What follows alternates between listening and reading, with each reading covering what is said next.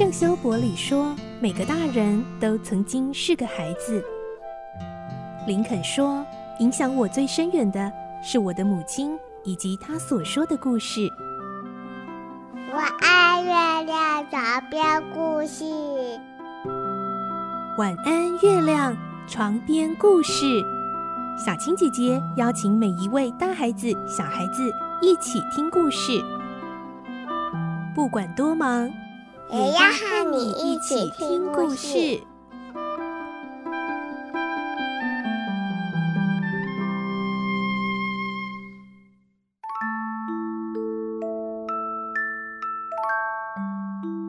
晚安，欢迎你和我们一起听故事。我是小青姐姐，今天我们来听《小公主》第四集的故事喽。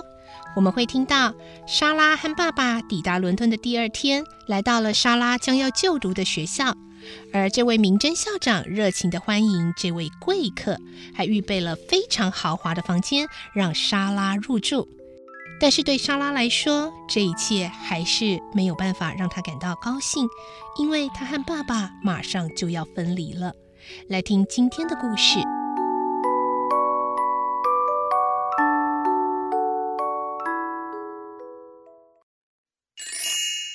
小公主》第四集，再见，爸爸。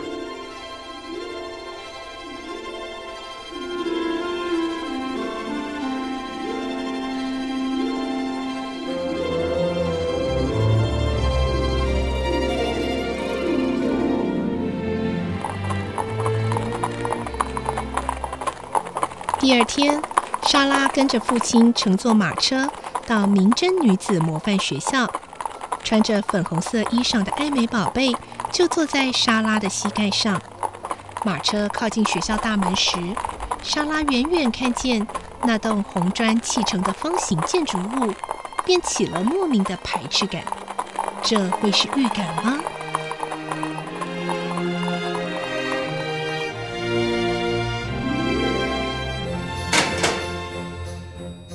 大门开了，出来一位冷漠的中年妇女，她的表情令人联想到冰冷又刻板的校舍。我是本校校长明真，请多多指教。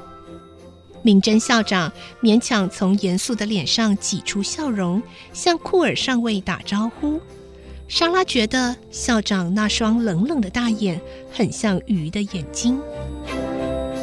库尔上尉郑重地回礼说：“我是来福库尔，承蒙校长接纳，实在感谢。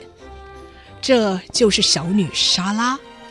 莎拉，赶快向校长行礼，以后还得请校长关照与栽培。”莎拉带着微笑向校长行了个礼，就像以往在印度的家中时对待父亲的客人那样。嗯，这女孩聪明又可爱，我能教导这样一位小姐，实在太荣幸了。明真校长夸张地说出恭维的赞美，每次接待新生的父母时都要说的一套话，今天说起来似乎特别带劲。因为库尔上尉很富有，又愿意为女儿投下巨额的金钱，这可使虚荣心超强的校长觉得无上光彩。寒暄后，校长请他们父女到会客室。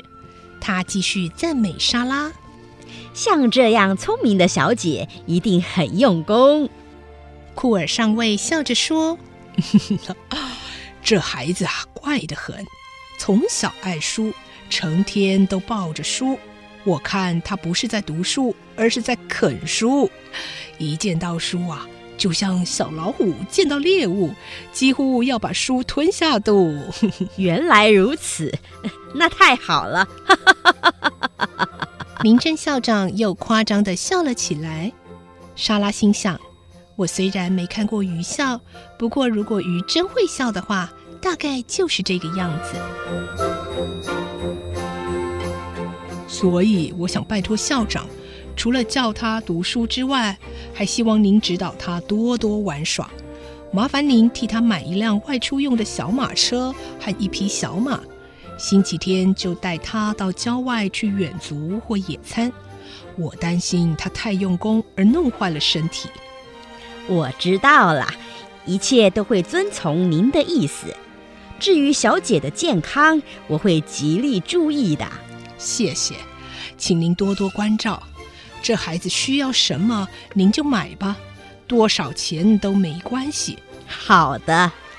他从小就失去母亲，实在很可怜，请您把她当做自己的女儿。日后我一定会好好答谢您。库尔上尉郑重地托付明真校长。当然，当然，令千金在我这里，我会尽我的力量去照顾她，请您放心。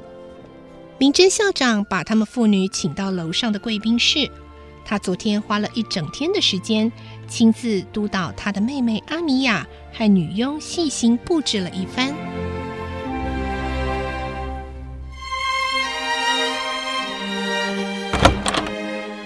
校长打开门，堆起满脸笑容，骄傲地说：“这里就是莎拉小姐的房间，所有的行李都已送到这里来，请您查点。那个法国女佣大概今天就会到，一切都没问题了。”“好的，谢谢您啊。”“那么，请您们父女慢慢谈吧。”明真校长又露出鱼一般的笑脸，走出房间。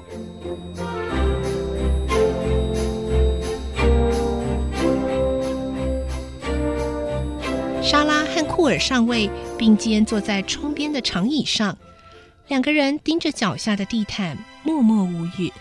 最悲伤的别离已迫在眼前，那个时候终于还是到来了。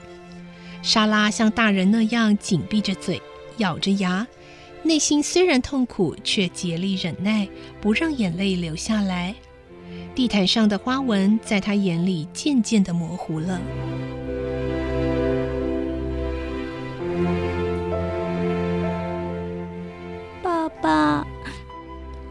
小声的叫着，仰起头看着父亲。莎拉，库尔上尉把她抱到膝上。莎拉满眼泪水的凝视着爸爸的脸，仿佛要将他刻印在脑海里。你想要记住爸爸的模样吗？库尔上尉说着，淡淡的笑了笑。爸爸，您的模样我早就记清楚了。我，我只是想多看看您。哦，莎拉，我的小公主。库尔上尉将她紧紧抱在怀中，并且吻着她的头发。不久，他松了松手，吻着莎拉的额头说：“那么，莎拉，爸爸走了，你要多保重身体，听从老师的教导，和朋友们和睦相处。你是好孩子，一定会记住我的叮咛，对不对？”“是的，我知道。”请爸爸也保重，千万别生病。我没办法像以前那样在您的身边照顾您了。谢谢莎拉，我们两人都不要生病，耐心等着再见面的日子到来。莎拉不在身边，爸爸很难过，但是爸爸会忍耐。你如果感觉寂寞，也要忍耐，好好用功。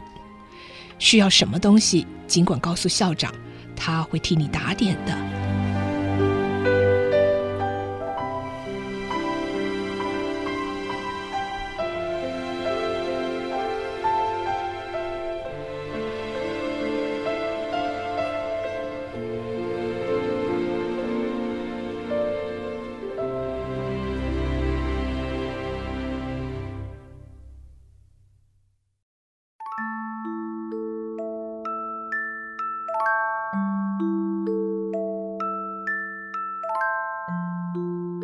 嗯，莎拉还是跟爸爸要分开了。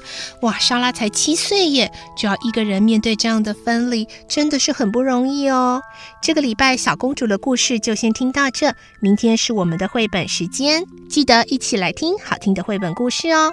我是小青姐姐，祝你有个好梦，晚安，拜拜。小朋友要睡觉了，晚安。